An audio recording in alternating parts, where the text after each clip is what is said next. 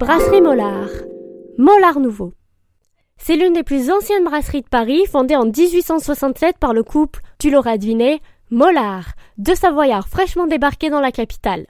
Ce qui frappe, au-delà de porter un nom douteux, c'est son architecture art nouveau qui dépote dans le quartier. Le décor intérieur vaut également le coup, surtout les mosaïques et luminaires qui sont l'œuvre d'Édouard Jean Niermans, l'architecte de l'hôtel Negresco à Nice ou encore du cabaret du Moulin Rouge à Pigalle.